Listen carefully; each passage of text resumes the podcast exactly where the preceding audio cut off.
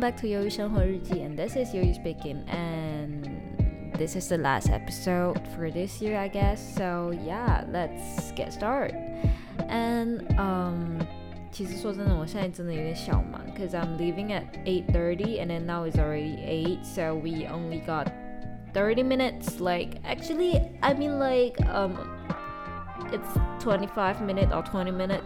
So uh, let's get started and then um so the first thing first that I wanted to say is this is this might be the last episode for this year or maybe for this um these few years because I'm leaving I'm going to Taiwan and then 我会在后天去台湾 and you know like at first i thought that i would have the chance or i would have the time to like record it every day after i quit my job but i found out that i can't because i was like too packed. My schedule was too packed and then uh, i got a lot of gathering and then i got a lot of a lot of things that i have to do. So yeah this is the reason that i keep like keep didn't like record the podcast. So, I'm so sorry but anyway so let's get straight to the point. So um, i wanted to like give a give a little bit like a 总结 conclusion of this what i what i've been doing for these two years.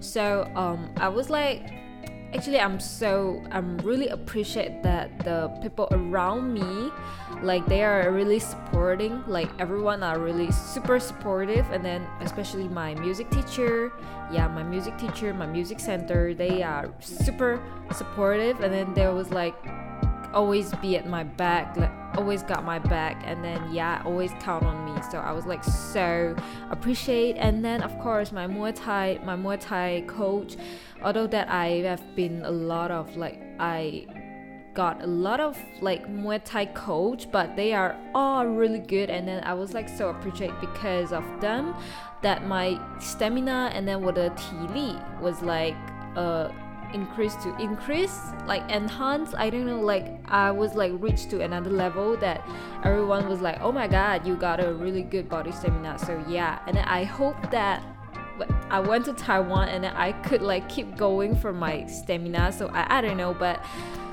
um yeah，我希望我的体能可以保持着。虽然说 大概率是不太会，but anyway. and then um the last thing is uh oh and then my family as well and then my friends they are super supportive and then I couldn't like 我不能走到现在 without them. So yeah. And then the last thing last is myself. 谢谢我自己 like being so disciplined like i mean like not that disciplined but i will i would give myself a 7 out of 10 because um you know like if I didn't discipline myself, if if I didn't like 要求 myself, I think that 我现在可能还是一条废虫。我可能可能 like I wouldn't record podcast at the first time, and then maybe I wouldn't I wouldn't have grade six of a grade grade six of 就是我没有如果我没有每天 like 很 discipline like 我不能说每天啦，因为这几天我真的没在练琴，but 如果我没有这些的话，我觉得我走不到现在，我觉得我不能够有这么大的成就，so。I mean, like I was like so appreciative of myself, and then also I'm so appreciative of my sister that 她前两年就跟我说了一句：周杰伦每天五分钟写歌，他就可以写出很好的歌，你能吗？就是那一句让我觉得，嗯，我是时候了，是时候开始要养成练琴的习惯了。So yeah, I was like so thank you.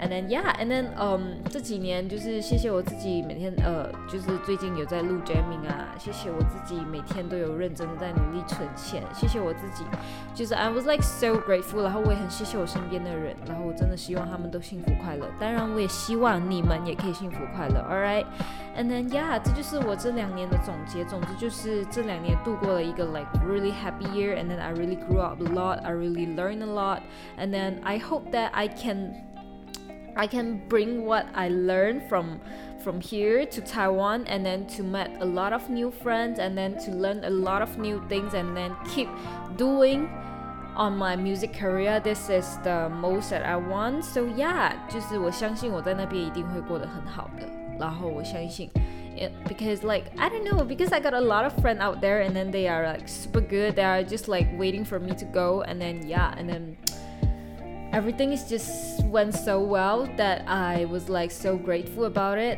and then yeah 然后嗯 对，其实我应该要讲很久了，但是真的没办法，我真的时间有点赶，你知道吗？但是说真的，就是我这两年的总结，我就是觉得很开心。虽然说中间有很多不开心的事情啊，但是我觉得就是你要有，就好像钟明轩讲的，你要看过这个山很高，你才知道低是什么样的。如果你每天只看到高的东西，你就不知道低是怎样的，就是这样子。So I think like，如果我没有不开心的事情，我就不会知道开心是怎样的。所以说真的，其实对我来说，开心不开心。这两个东西其实都是必然的存在，都是一定要的。现在的我很开心，但是我知道未来肯定还有更多的挑战在等着我。只是我现在的开心让我觉得我不怕不怕未来的挑战了，我可以很勇敢的去面对未来的挑战。So this is great, yeah, this is great. And then yeah, and then um, what's next? Um, I think that was just it. And then 我觉得对，就这样子。我还是不要说废话，因为等一下我真的是要走人了。So yeah, and then 谢谢你们，谢谢你们这几年一直在陪伴我，谢谢你们。And then 如果可以的话，我会尽快的开回我的 podcast，所以你们不用太担心，好吗？因为 I will bring my microphone along, along. So yeah, um. 如果可以的话，我会尽快录的，好吗？然后我是希望可以尽快录啦，但是 I don't know because um I would like live in the hostel for this semester. I mean like this year, so I'm not sure yet if I could make it. But if I can make it, I will sure I will sure record it. So yeah, no worries about it. Alright? And 我真的很爱你们，你们一定要幸福哦。再见。